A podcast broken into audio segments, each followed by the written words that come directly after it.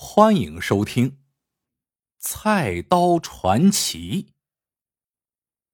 江湖刀客，人人都想拥有这把菜刀，因为它是一件绝世宝物。拥有它的人是幸运的，更是不幸的。一，神秘来客，安州。有家有名的铁匠铺，铺主叫十八锤。说到这名号的来历，故事还得追溯到他的高祖父那一代。当时，安州城有两家铁匠铺子，城东的姓张，城西的姓王。两家铺子的手艺都是响当当的，连官家都要找他们制造刀枪。照说两家铁铺各穿各的鞋，各打各的铁，应当相安无事。不料有一天，王铁匠多喝了两杯，听见有人议论他和张铁匠究竟是谁更了得的时候，一时脑子发热，口出狂言：“你们怎么拿那张铁匠跟我比？我是谁？他是什么东西？”就他那手艺跟我比，你们不怕辱没了我？哪知这话像一阵风一样，就传到了张铁匠的耳朵里。他可受不了了，于是上门找王铁匠理论，提出比一比高低，谁要是输了，就别再打铁，改磨豆腐。王铁匠哪肯服输？双方一击掌，比。比试那天，安州城万人空巷，都挤来看热闹。风箱轰响，炉火熊熊。张铁匠和王铁匠同时把铁丢进炉火，同时从炉子里取出来，又同时挥舞铁锤进行敲打。张铁匠下锤很慢，一下，两下，三下，当，当。敲了十八下锤子，响了十八声，一把刀子就成型了。而王铁匠却依旧挥汗如雨，铁锤使得风车转，铁花溅得四下飞。可是等到张铁匠淬了火，他的刀子还没打出来。张铁匠拿起刀子，对着一根木棍砍下去，木棍应声成了两截。张铁匠举着刀子对王铁匠说：“你别再敲打了，看看你敲的不在点子上，铁都敲烂了，刀子还没出来，算什么铁匠？我看你还是去磨豆腐卖吧。”王铁匠羞愧难当，只恨自己技不如人。罢罢罢，王铁匠也是个说话算数的血性男子。他果真撤了铁针，藏了锤子，支起石磨，架起铁锅，卖起了豆腐。然而，豆腐没卖多久，王铁匠就郁闷而亡。这王铁匠一死，他的子女关了豆腐作坊，离开了安州，从此了无音讯。而张铁匠从此被人们誉为十八锤。十八锤。是美名，是荣耀。这美名和荣耀一代代传下来，一直传到他的玄孙。他的玄孙依旧叫十八锤。据说此人手艺比起他们的祖先们更加的精湛高超。有一年，十八锤因为出色的完成了朝廷的一批活儿，当朝皇帝不仅赐予他一尊紫金高炉。此外，还亲笔给他题写了“十八锤”三个字的金字招牌。这么一来，声名更是远扬，生意好的出奇。弟子三十人，火炉八座，无论是白天黑夜，整个铺子都是铁花飞舞，锤声叮当。这一天，十八锤正在作坊里训导几个新入门的弟子。忽见一辆马车驶到门前停下，车上下来一位老人。只见他素衣长衫，银须飘飘，身材精瘦，目光敏锐。他手中拎着两个包袱，进门就要求见十八锤。在下就是。十八锤忙抱拳施礼道：“老先生有何见教？”老人说：“他来自陈州，人称八先生，此次远道而来，是想请十八锤大师傅帮帮忙。”老人说着，打开一个口袋，里面是一堆黄金。十八锤愣了一下，拱手道：“老先生，给这么多钱，是要我这个打铁的做什么艰难活呀？宝剑、宝刀、利斧？”还是，哈哈哈哈哈！你看我是使唤那些东西的人吗？老人淡然一笑，说道：“我不要大师傅帮我做什么东西，我是想请大师傅帮我销毁一样东西。”十八锤又是一愣，销。销毁。是的，销毁。老人拎拎手中的另一个包袱，欲言又止。十八锤见状，便将他领进一间密室。老人打开包袱，展现在十八锤面前的是一把又长又阔、又粗又笨的黑乎乎的菜刀。老人指着菜刀说。我请你帮忙把这东西给销毁掉。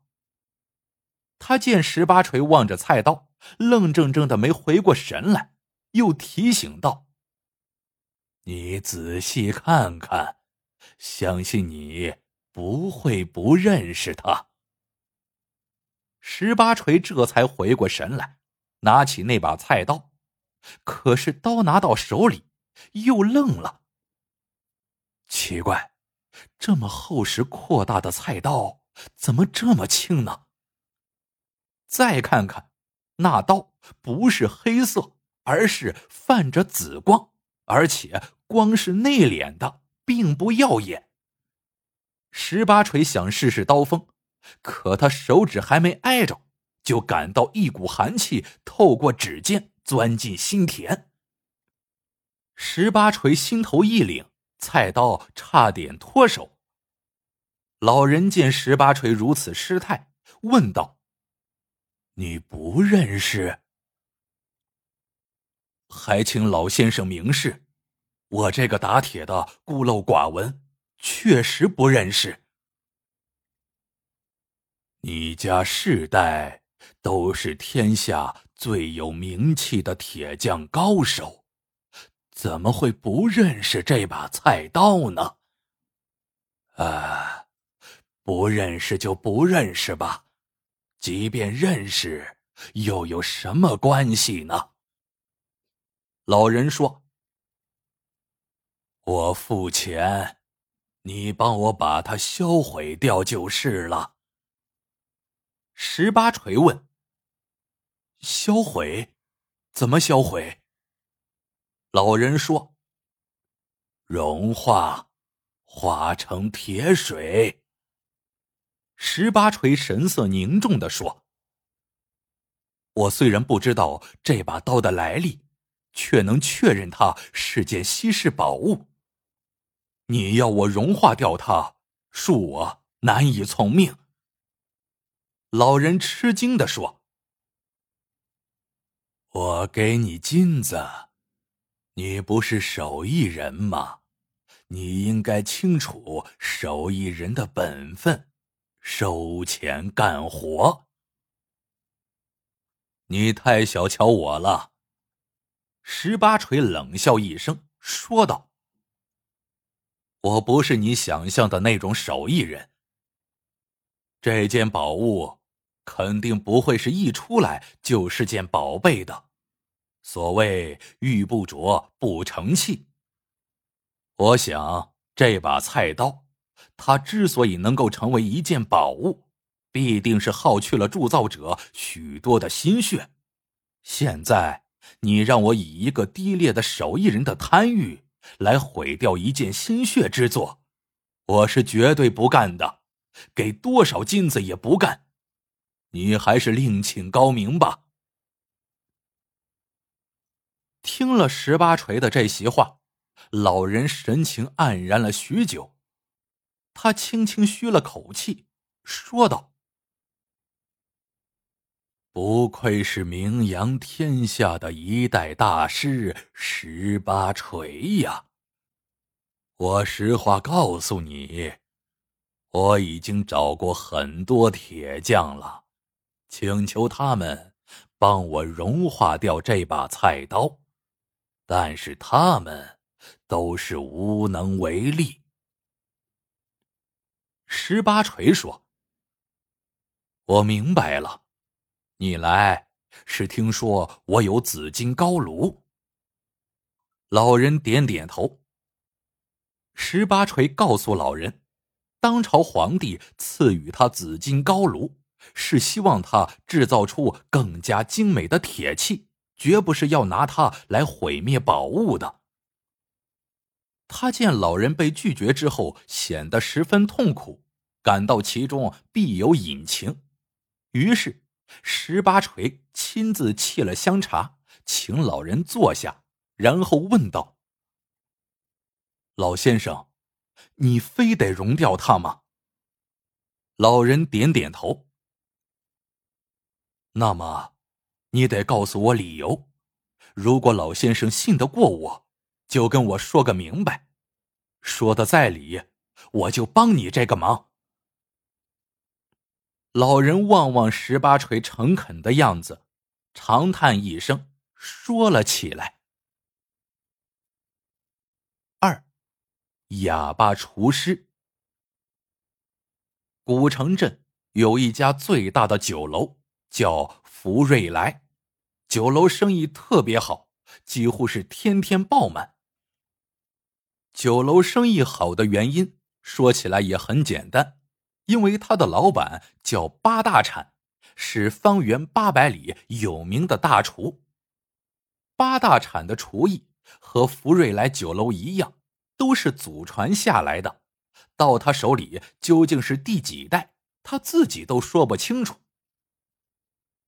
八大铲做生意讲究的是厚道老实、坦诚热情，有钱没钱进了酒楼就是客。八大铲做菜讲究的是食材正宗、味道绝佳。要是客人吃了他的饭菜，眉头舒展、喜笑颜开，他就心花怒放、高兴不已。要是客人在吃他的饭菜的时候皱皱眉头，他的心里简直就像刀子割一样难受。然而，为人乐善好施的八大铲，上天却不眷顾。他年过半百，膝下却无儿无女。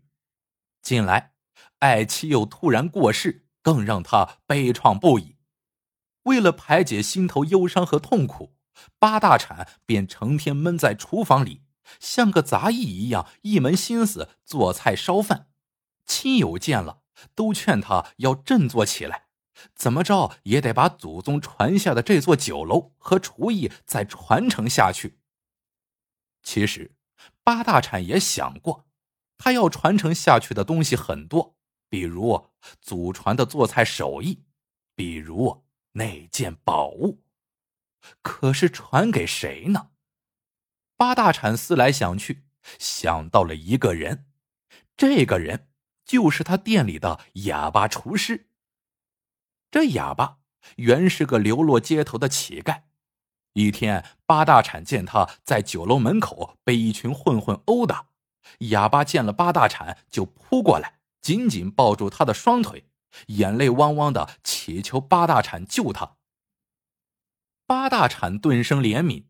将他领进酒楼，给他洗刷干净，换了衣衫一瞧，嘿，竟是个头头面面挺英俊的后生。这哑巴进了酒楼，干活勤快，手脚不停，到了厨房就聚精会神的看厨师们做菜。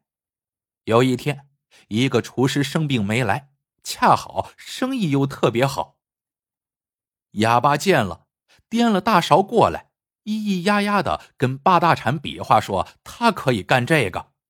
八大铲说让他试试，结果烧出菜的味道简直能和八大铲媲美，这让八大铲万分惊喜。哑巴高兴的向八大铲翘起大拇指。告诉他自己这一手其实是跟他学的。八大铲心头一动，便有了收哑巴为弟子的念头。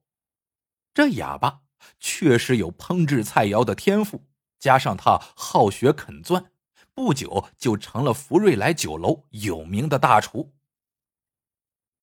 这一天，八大铲办了几桌丰盛的酒宴，宴请了城里有头有脸的人物。请他们给自己当个见证，他要收哑巴为义子，把福瑞来传给他，在传授哑巴厨艺绝学。这个天降的喜事，把哑巴高兴的直抹眼泪。接下来，八大铲便忙着悉心传授哑巴祖传的厨艺绝学。他先花了三个月教授哑巴刀工刀法。八大铲告诉哑巴。厨艺高低，权杖刀工。要下刀有形，行刀有势，心法自然，了然于胸。只要学得好，就能一刀剥去大象皮，一刀剜刮出文心乙肝。后三个月，八大铲教了哑巴八道传世名菜。八大铲告诉哑巴。烹制菜肴的烹制方法有煎、炒、炸、爆、溜、煸、炝、烘等近四十多类，四千余种。但要做出一道色香味形俱佳的、叫人一经品尝就终生难忘的菜肴，却几乎是不可能的事情。不过，他的祖宗做到了，留下了八道传世名菜。八大铲说：“这八道传世美味是不可以轻易示人的，他们是镇店之宝，招待贵客拿出一招半式来可以，但不能常用，以免击垮别的酒楼。”为了检验自己所学，哑巴在一个深夜专门烹制了一道菜肴，请八大铲品尝。八大铲尝了一口，搁下筷子。眯缝着眼睛，回味片刻，想说什么，但又竭力忍住。再次拿起筷子，又尝了第二口，接着第三口。哑巴站在一边，忐忑不安。八大铲把一盘菜吃了多半之后，搁下筷子，看着哑巴说道：“你告诉我吧，你是谁？”哑巴咳嗽两声，动动嘴唇，没有出声。你不用再隐瞒了，我知道，你能说话。八大铲说着话，一缕鲜血从鼻子里流淌出来。哑巴扑通一声跪下，抽泣起来，说道：“请饶恕我吧。”八大铲擦去鼻血。叹息一声，说道：“第一口我就尝出来了，这菜有毒。你既尝出来了，又何苦再接着吃呢？我本不想害你的呀。”哑巴哭着说：“吃一口毒药，跟吃十口毒药的结果都是一样的。”八大铲说着，咳嗽两声，又咳出一口鲜血。你是得了我的真传，这菜确实味美。八大铲望着跪着哭泣的哑巴说：“我马上就要死了，你也别趴在地上哭了，赶紧起来，告诉我这是怎么回事。他叹息一声，又说道：“我看你也不是作恶多端的人，这么做必定是有因由的。告诉我，看看我还有没有什么地方可以帮你。”哑巴没有起来，他要跪着告诉八大铲缘由。哑巴说：“他的父亲也是一位大厨，原来在当朝威武大将军府中做厨。威武大将军特别贪吃、好吃，而且会吃，更是一个喜好讲面子的家伙。这天他宴请客人，因为哑巴的父亲。”在做一道菜的时候，搁多了盐巴，惹得这个大将军大发雷霆，说盐巴有什么吃头？哑巴父亲说了一句：“天下美味当属盐巴。”大将军听了，勃然大怒，便将他家满门抄斩。哑巴是在茅坑里躲藏了三日，才逃过搜捕，留得一条小命。但一家大大小小十多口惨死在屠刀之下的仇，他发誓要报。然而怎么报？如今那个大将军已经升任为大元帅，拥有精兵强将数十万。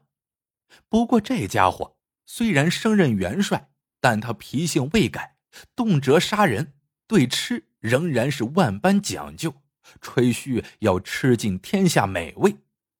哑巴说：“要报仇，他只能从菜肴上打主意，打算先成为一名顶尖的大厨，获得接近大元帅的机会。但怎样才能成为一名顶级大厨呢？”哑巴接着说道：“对于八大禅你，我早有耳闻，早就想前来跟你学艺，但我估计就这么来的话。”你是肯定不会收留我的，即便收留了我，也会心存戒备，万万不会传授我绝学。我只有装成哑巴，蒙骗于你。八大铲突然问道：“我的老伴，可是你害死的？”哑巴点点头说：“他不死，你怎会收我做你的干儿子？”怎会倾注心血教授我八道传世美味的烹制方法？我也是出于无奈呀。既然你已经学会了我的厨艺绝学，又为何还要加害于我？八大铲悲叹一声，又一口鲜血涌了出来。大元帅就要前来巡查住房。他来这里，必然要来福瑞楼。你既然是天下第一名厨，他又怎么肯亲自尝我烹制的菜肴？哑巴说：“没有你，这座楼就是我的，我就是天下第一。你怎么杀他？也用毒吗？”八大铲气若游丝的说。那个大元帅为人，我也略知一二。他的精明狡诈胜过他的阴险歹毒，防卫严密，犹如铜墙铁壁。你想在菜里下毒杀他，简直是痴心妄想。这点我知道。哑巴说。他已经想好了杀大元帅的方法，他会施展平生所学，尽力将大元帅伺候的开心舒坦。大元帅吃的高兴了，肯定会召见他。只要得到大元帅的召见，他就能在三步之遥将他杀死。哑巴见八大铲连连点头，连忙跪爬上前，磕着头说。师傅，不是父亲，父亲既然知道孩儿所求，就恳请父亲成全孩儿，将那绝世的宝物赐予我吧。八大铲叹息一声，指了指墙边的一个大香笼，告诉他那件宝物就在箱子底下。哑巴起身取出了那件宝物，原来是一把黑乎乎的菜刀。八大铲叹道。唉，只可惜我祖传的福瑞楼和绝世厨艺，从此真正的绝世了。说罢，口喷鲜血，闭上眼睛死了。三个月后，大元帅果然来城巡查驻防了。他到城的第二天。就派人抬轿来接哑巴去大元帅的行辕为其烹饪。哑巴坚持带着那把菜刀来到大元帅的行辕，施展他的绝学，做出的菜肴极鲜极美，让大元帅吃了之后拍案叫绝。这一天，大元帅吃的高兴，就让人把厨师带来见他，他要亲自打赏。哑巴要带着那把菜刀来，还比划着说这些天的美味应该归功这把菜刀，但官兵不让，双方发生了争执。大元帅知道了之后，哈哈大笑道：“本帅身经百战，什么刀枪没见过，未必还怕一把菜刀。再说，一个做菜的哑巴，就算提着一把大刀利剑，又能如何？”厨师把菜刀当宝贝，也算是正常的。快带他来见我。哑巴来了，见了大元帅，磕了头，做了揖。大元帅打点了赏银，随后好奇的要哑巴把这被当做成宝贝的菜刀呈上来，让他看看。哑巴从背后抽出菜刀，突然怒吼一声。屠夫，你为了一餐饭菜，竟然杀死我全家十几口人，我苦等了十三年，今天你的死期到了。哑巴突然开口说话，这让在场的人万分惊愕，但没等他们回过神来，只见哑巴挥舞起菜刀，顿时紫光闪耀，寒气逼人。等到士兵护卫们醒悟过来，一阵乱刀将哑巴砍翻在地的时候，发现大元帅已经成了一堆肉泥。老人说到这儿，不由悠悠长叹道：“一代名将，堂堂统领三军的大元帅，竟被一个厨师用菜刀。”剁成了肉泥。老人接着说：“得知大元帅死了，一直虎视眈眈的敌国开始进犯边境，闹得国无宁日，百姓苦不堪言。”十八锤听了，不由浓眉紧锁，愤愤的说。这哑巴也太自私、太可恶了！他为报家仇，害死了八大产夫妇这样的好人。那个大元帅虽说可恶，但他是个对国家有用的人。哑巴报了家仇，却害了百姓，也害得整个国家失去了壁垒呀。十八锤说到这儿，望着老人说：“老先生。”未必，这就是老先生要融化掉这宝物的理由。说来话长啊。老人望着窗口透射过来的阳光，若有所思。十八锤又亲自为老人斟满茶水，请老人润润喉咙。老人端起茶盏，轻轻啜了一口，放下后说。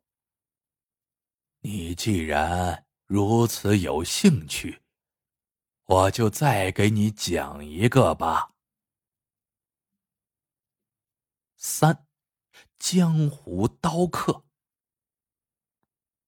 在悲壮而浪漫的西北，有个混迹江湖的刀客。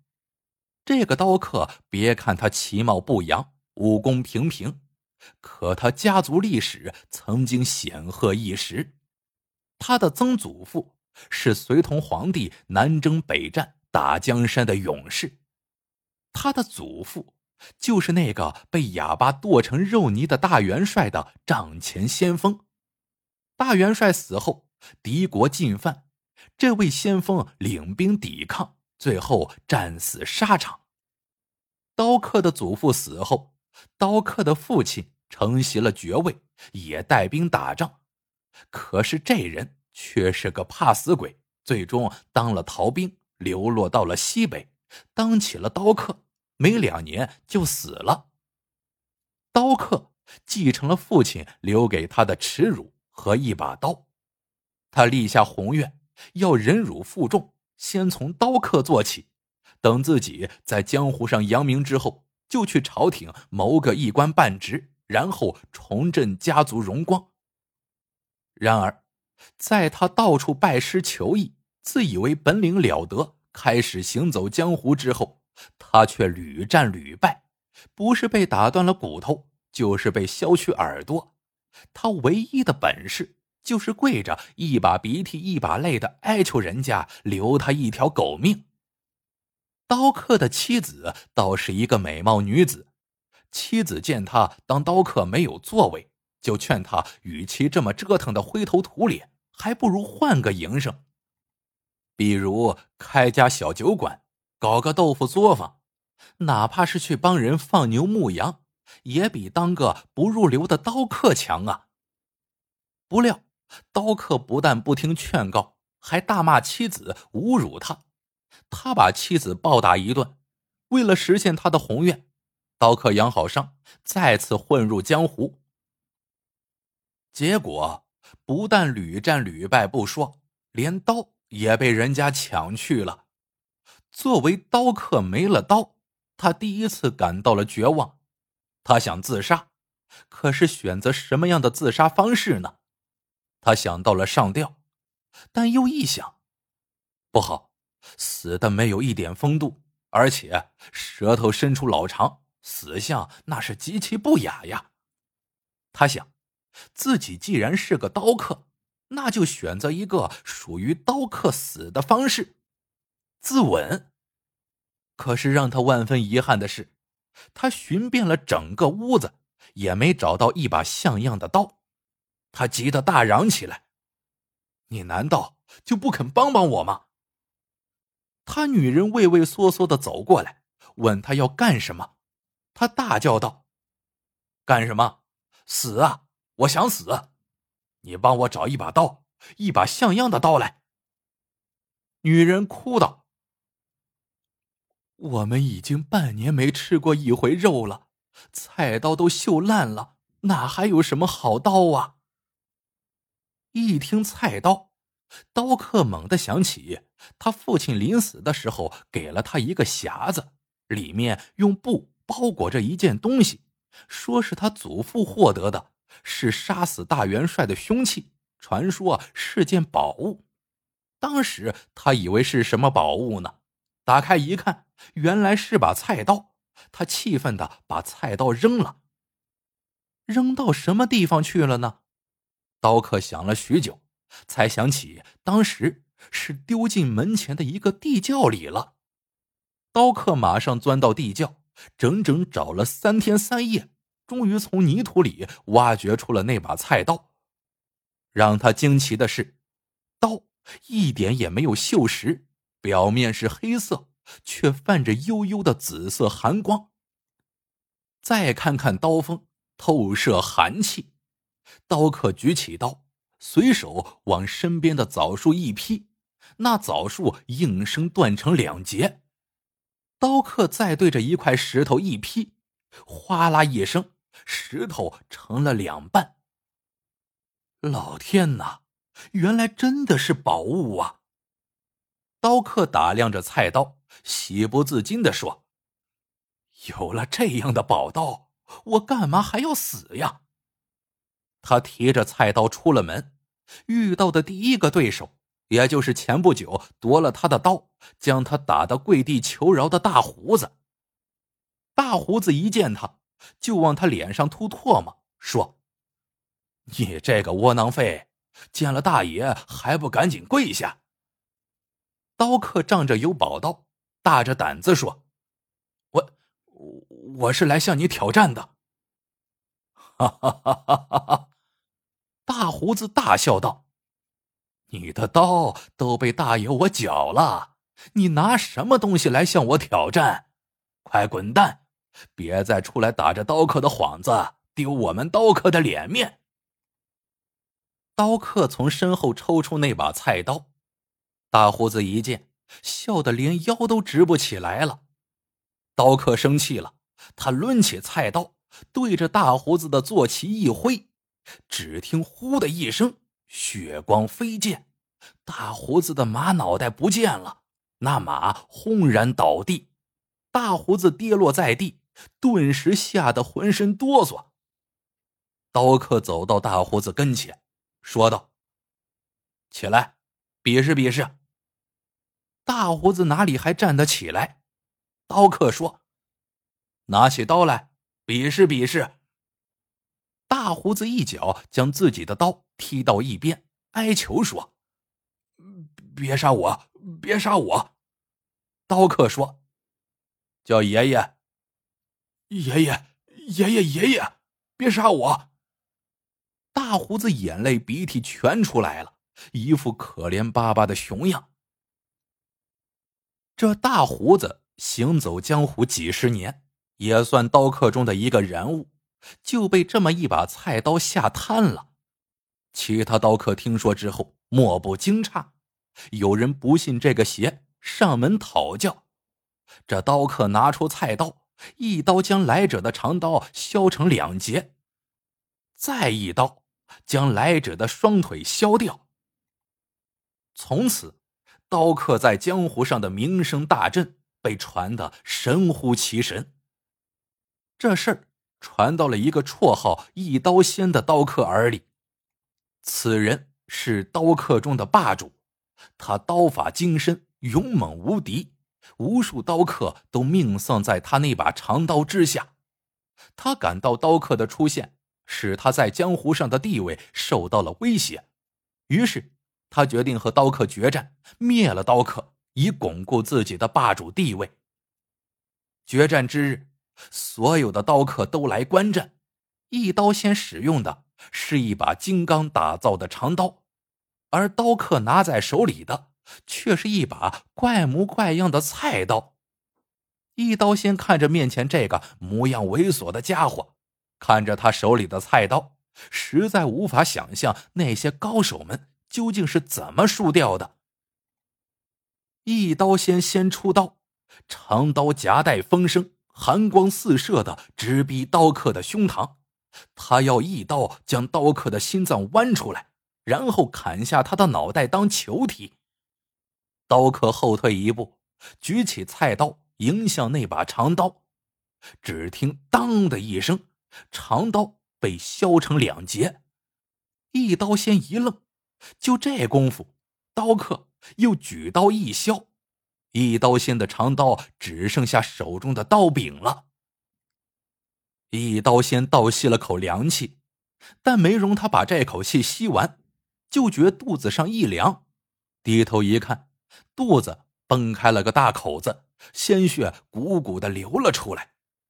一刀先死了，刀客的名声风似的传遍了整个西北。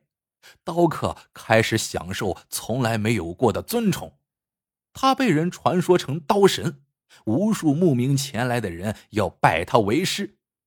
在所有拜他为师的人当中啊，他只看中了一个叫金牙签的人。金牙签是西北一个大户人家的公子哥，家财万贯，客人在他家做客，吃了饭。用金子做的牙签剔完牙之后，还可以把牙签带走，所以人送美名金牙签。金牙签虽然富贵齐天，却生就一颗江湖心，做的都是侠客梦，老想着手执长刀纵横武林。刀客之所以看中金牙签，说白了是看中他家的金银，因为他清楚的很，就凭一把菜刀，想要在朝廷捞个一官半职，没有金银开道是很难成事的。金牙签也是个明白人，知道刀客看中他什么，在拜师的时候就送了黄金五千两。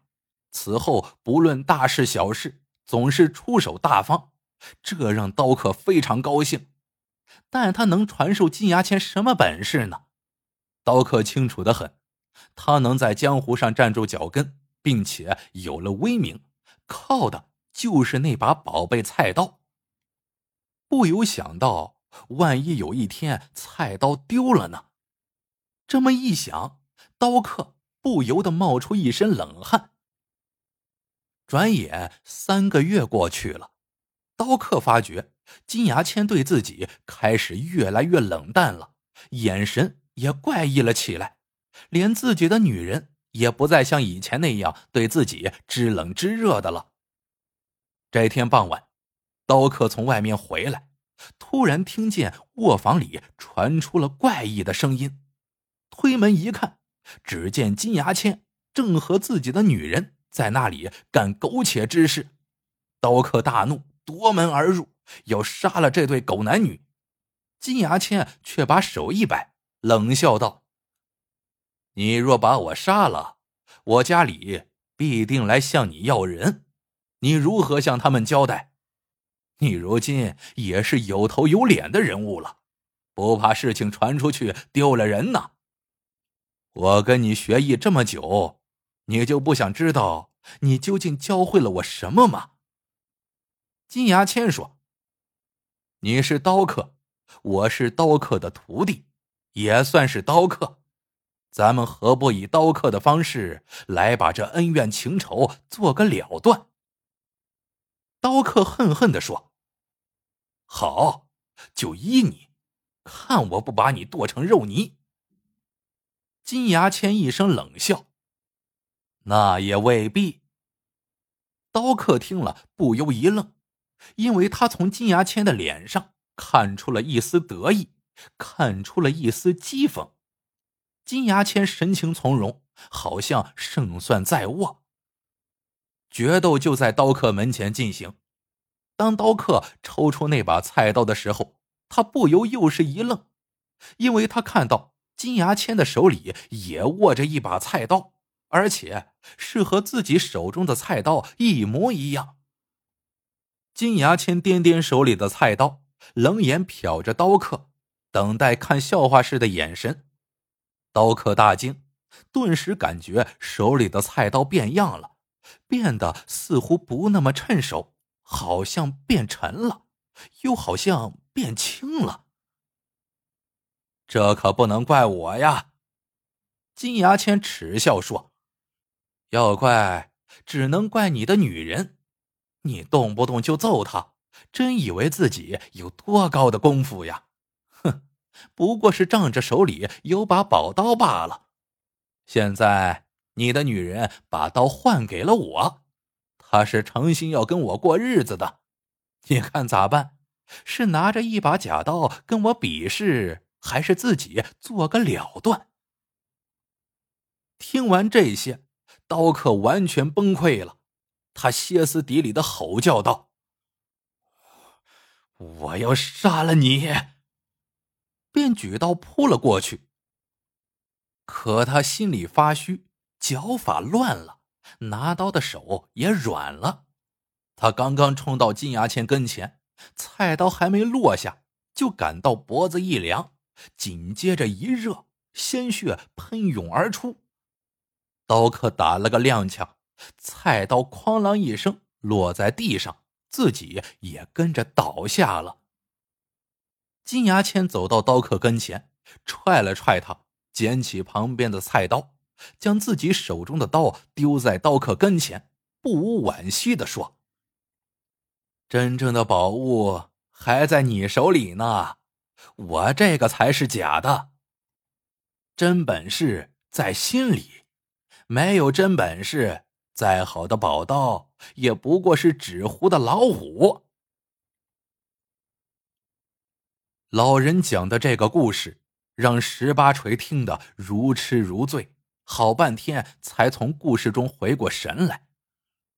老人望着十八锤，微微一笑，说：“你是不是还想听下去？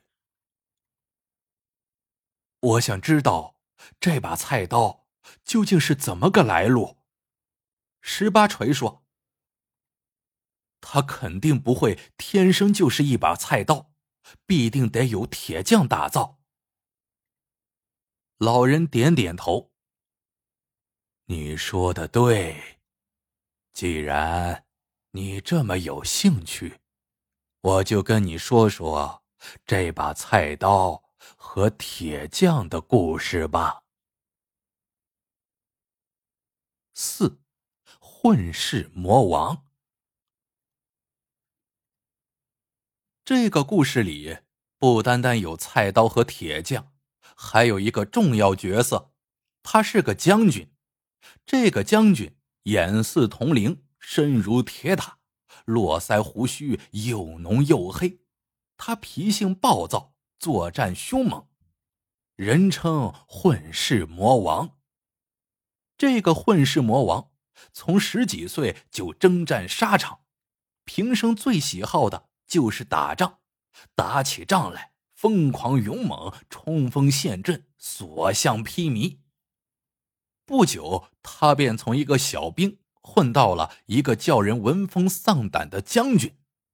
他这个将军是靠人头铺垫起来的，是用鲜血洗濯出来的。打仗其实就是杀人，混世魔王喜欢打仗。就是因为喜欢杀人，他三天不杀人就浑身痒痒，因此他总是喜欢惹是生非，喜欢把清平世界搞得乱糟糟的，然后他就大开杀戒，血溅四野。除了打仗、杀人，混世魔王还有三大愿望：第一，想有一副好盔甲；第二，得到一匹好马。第三，要有一把好战刀、好盔甲、好战马，他很快就得到了；而好刀却一直未能如愿。他虽然有许多钢刀，可一上战场，那些刀不是卷了口，就是砍断了，真是大大的不过瘾。他杀了许多人，却感到自己从来没有利利索索、畅畅快快的杀一回人。他日夜盼望有一把好刀，刀一出鞘就人头飞扬，血花喷涌，而刀不卷刃，不卡口。但是这样的好刀到哪里去寻呢？为此，他感到十分苦闷。有一天，有个人向混世魔王兜售一块黑乎乎的铁，混世魔王一看那铁，就气得直嚷嚷。你敢拿这么难看的破玩意儿来糊弄本将军？来人，拿刀来，我要砍了他！那人吓得扑通一声跪下，说道：“将军，你可别瞧这东西难看，它可是真正的宝贝疙瘩呢！你要是听了它的由来，保你高兴。”混世魔王笑道：“哦。”你有什么由来会让我听了高兴？若是真让我高兴了，不但不杀你，我还给你金子。那人告诉他，这黑铁是当年大禹王在昆仑山上采得的，名叫玄铁，共两块，一雌一雄。那雌的，大禹王铸了把斩龙剑。斩杀了孽龙妖魔后，就把剑投进了东海。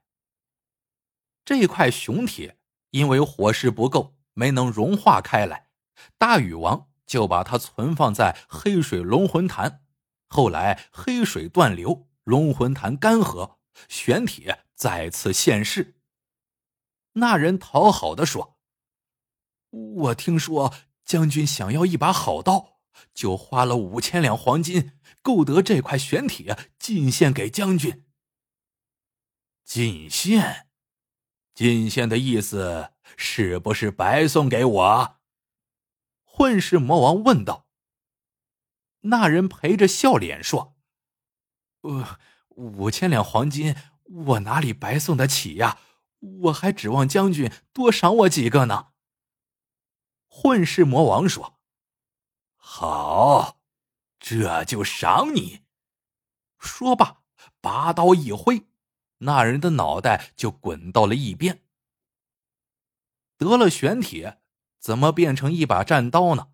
混世魔王。便决定寻找铁匠高手，他到处张贴布告，重金悬赏。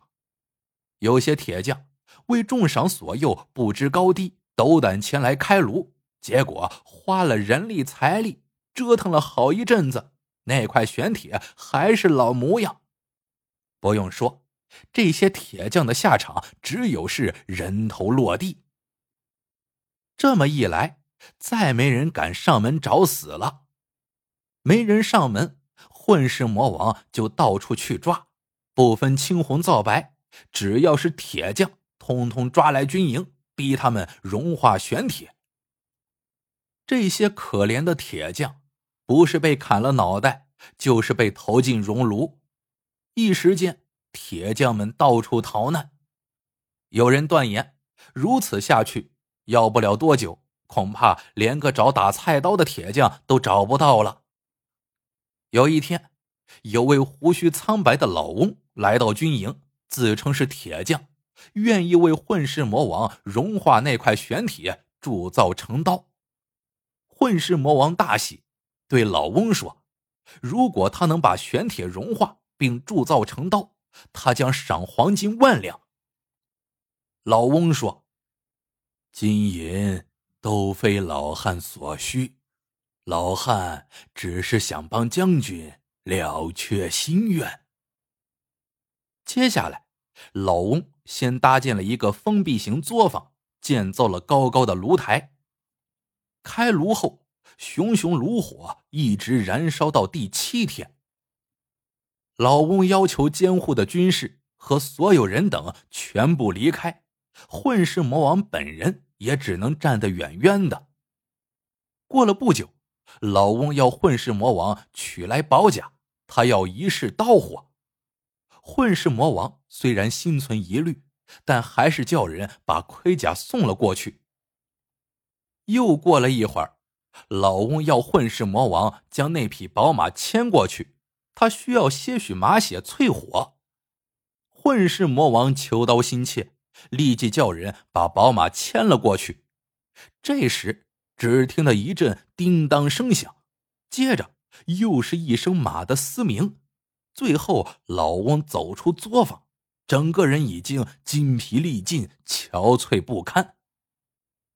宝刀做成了。老翁指了指作坊，示意混世魔王进去看。混世魔王进去一看，哑妈呆住了。只见他的铠甲被砍得支离残缺，成了一堆碎片，而那匹宝马也倒在地上死了，马的胸膛上露着一个刀柄。混世魔王气疯了，他狂叫道：“快把那老贼给我拖进来！不烦你劳神，我自己来了。”老翁走进作坊。在铁砧上稳稳坐下。混世魔王喝问道：“快说，怎么回事？”“我是用你的铠甲来试刀，这刀太锋利了，你的宝甲在刀下面连刮菜都不如。你的马，我是用来淬了火，看见刀柄没有？”拔出来吧！混世魔王上前一把拽住刀柄，哧溜一下拔出来，又愣住了。原来是把菜刀。你身为将军，职责本是保家卫国、清匪铲霸，可你却残暴凶顽、肆虐杀戮，把个清平世界搞得民不聊生。有了宝甲宝马，助长了你的杀性。若再给你打造一把宝刀，你岂不要杀尽天下人？老汉我才不干那助纣为虐的事呢！老翁叹息一声，说道：“我来此，本是想毁掉玄铁，以免被你杀尽天下铁匠。”但我看了玄铁，觉得毁掉着实可惜，这才决定打造了这把菜刀，让它落到老百姓手里，也算是物有所值了。故事说到这儿，老人住口了，哎，不说了。十八锤看着老人，问道。后来呢？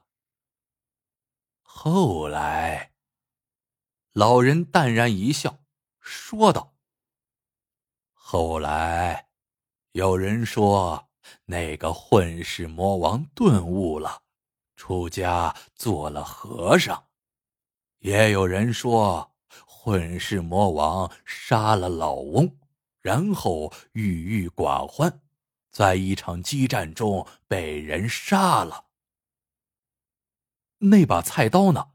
后来在他身上又发生了什么故事呢？十八锤问。菜刀不是在这里吗？老人说。至于发生在他身上的故事，你如果实在想听的话，等帮我把它熔毁了再说吧。十八锤问：“非得毁了吗？”老人默然不答话。十八锤说：“一把菜刀惹出这么多恩怨仇恨，杀戮了这么多人，要是换了一把战刀，不知道情形又是如何呀？哎，我答应你，给你融毁掉它吧。”它虽为菜刀，却是一宝。老人说：“你在融毁它前，应当给他做点排场。他存世数百年，也不容易了，那就叫他风风光光的去吧。”十八锤说。那是当然。你要多久可以融毁掉它？三天。老人说：“好，三日过后，我再来给你讲个关于菜刀的结尾的故事。”五。仙人遗愿。十八锤要毁掉一把绝世宝刀的消息不胫而走，人们纷纷涌向他的铁匠铺，要一睹那把宝刀，打听他为什么要毁掉宝刀，采取什么方式毁掉宝刀。十八锤听了老人的话，搭了高台，将那把菜刀供奉在上面，焚香点烛，礼告三番。围观者们这才看清楚，所谓宝刀不过是一把菜刀，于是嘘声一片。十八锤并不理会，开了紫金高炉的炉火，毕恭毕敬的上台取下那把菜刀，当众显示了他最后的威力，猛地一刀下去，将一个铁针劈成两半，人们见了一片哗然。十八锤熔毁菜刀的碳是一种从地底下挖掘上来的碳晶，这种碳注以强劲的风力，会产生凶猛的火势。说是火势，却不见火，只见由红而白，呼呼直响，就跟药老的骨灵冷火一样。一般的砸铁只需放到炉边，瞬间即化，但是这把菜刀乃亘古玄铁所制，想要融化它，谈何容易呀！在烈火熔炼下，第一天菜刀开始变红。第二天，菜刀开始变形。第三天，菜刀终于融化了。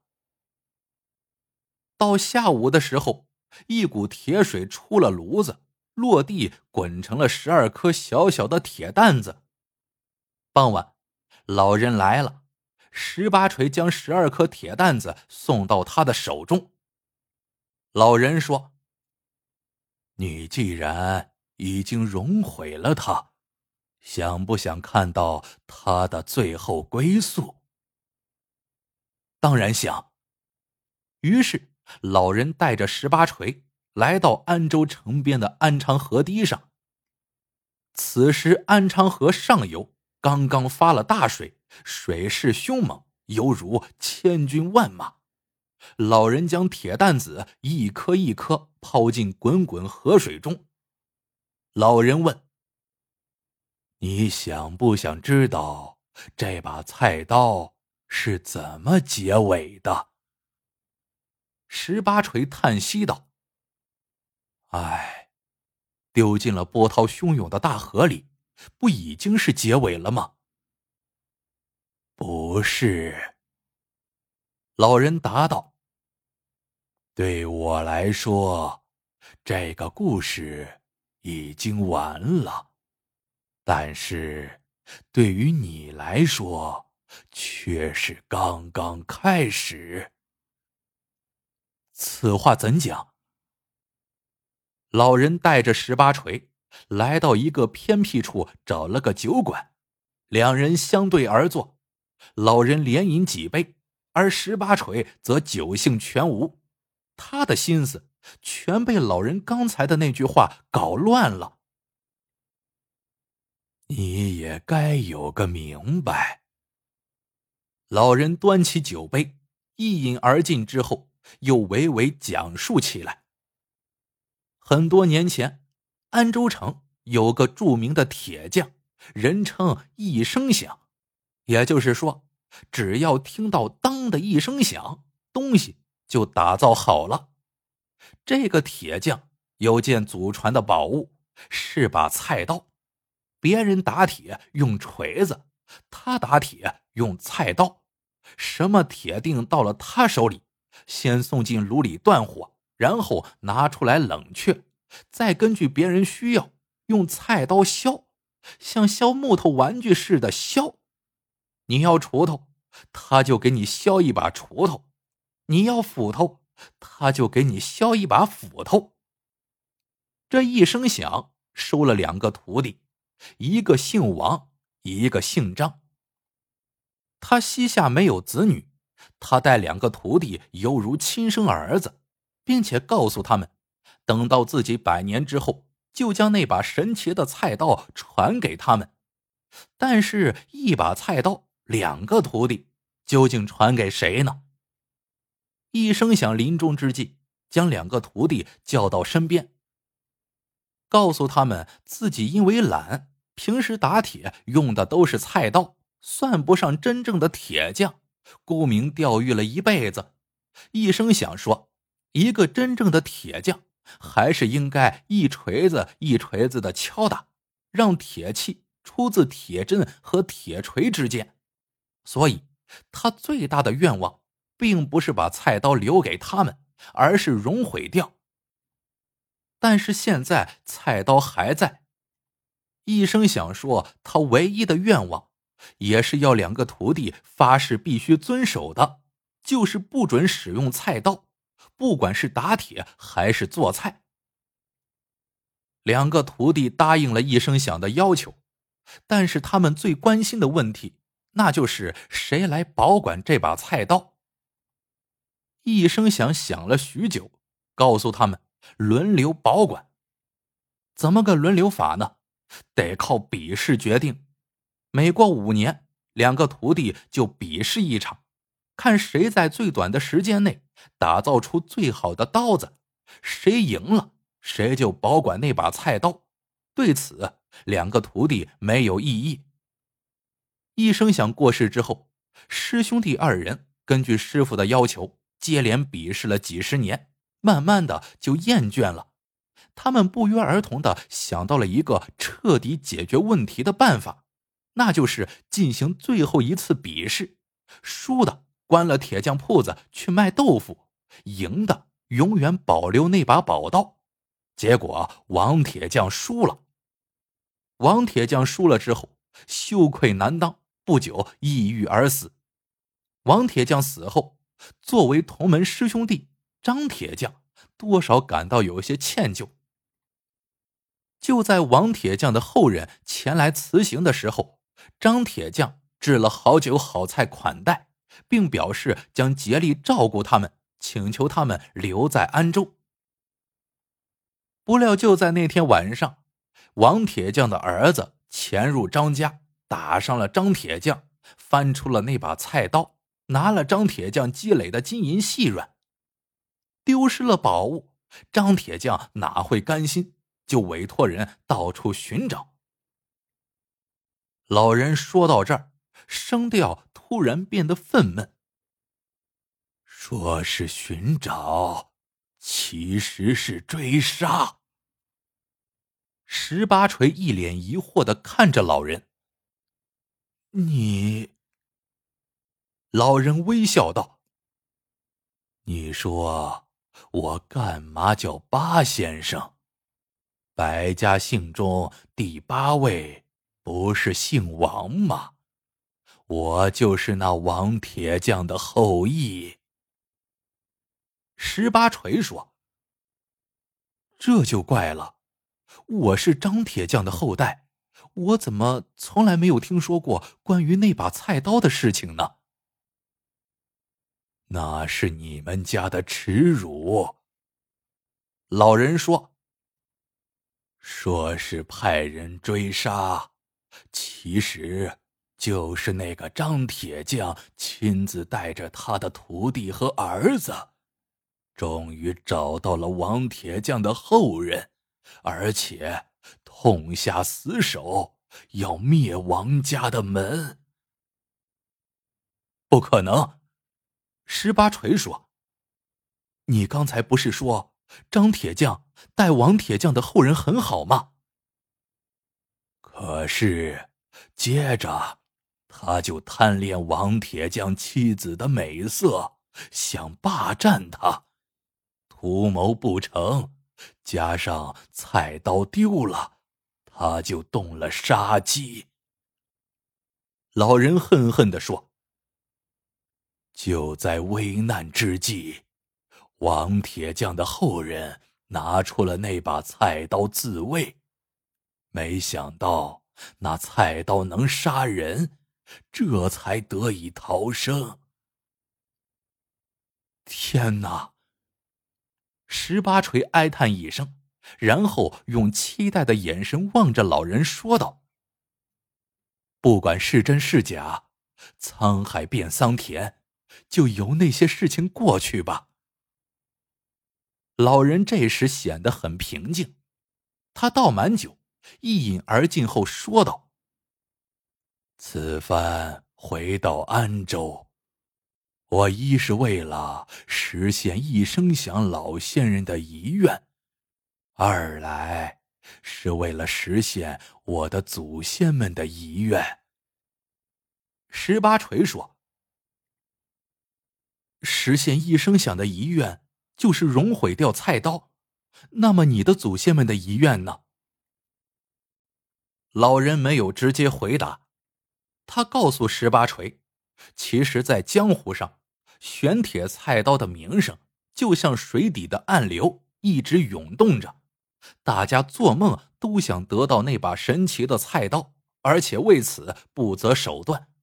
老人说他为了保护菜刀，不知道杀了多少前来寻宝的人，也不知道被多少贪恋宝物的人追杀，他已经厌倦了，想过点清静日子。老人微笑道：“所以，我把菜刀给你送了回来。”老人望着十八锤，继续说：“你大张旗鼓的说要熔毁掉玄铁菜刀，等于告诉天下人，宝物在你这里，他们会上门来找你的。”可是我已经熔毁了呀！你刚才不全部丢进河里了吗？十八锤叫嚷起来。那可是真正的宝物呀！会有人相信你真的融毁了吗？老人一副似笑非笑的表情，望着十八锤。老天！十八锤顿时感觉自己已经陷入了泥沼中，无法自拔了。他喃喃说着：“难道这就是你的祖先的遗愿？”老人哈哈大笑。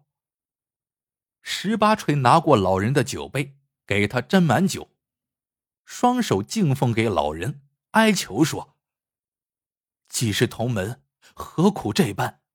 你既能想出办法害我，肯定有办法救我，救救我吧！我愿意将铁匠铺子送给你，我去卖豆腐。老人接过酒杯，一饮而尽，说道：“我把那么珍贵的宝物给你，你怎么就不起点贪心呢？你打造一个赝品，丢进炉子。”把宝刀留在自己手里，不两全其美吗？老人说完，站起来，哈哈大笑。谁说不是呢？十八锤微笑着看着老人。老人一愣，突然感觉头昏眼花。你，你下？下毒。十八锤说：“我没下毒，这只是蒙汗药罢了。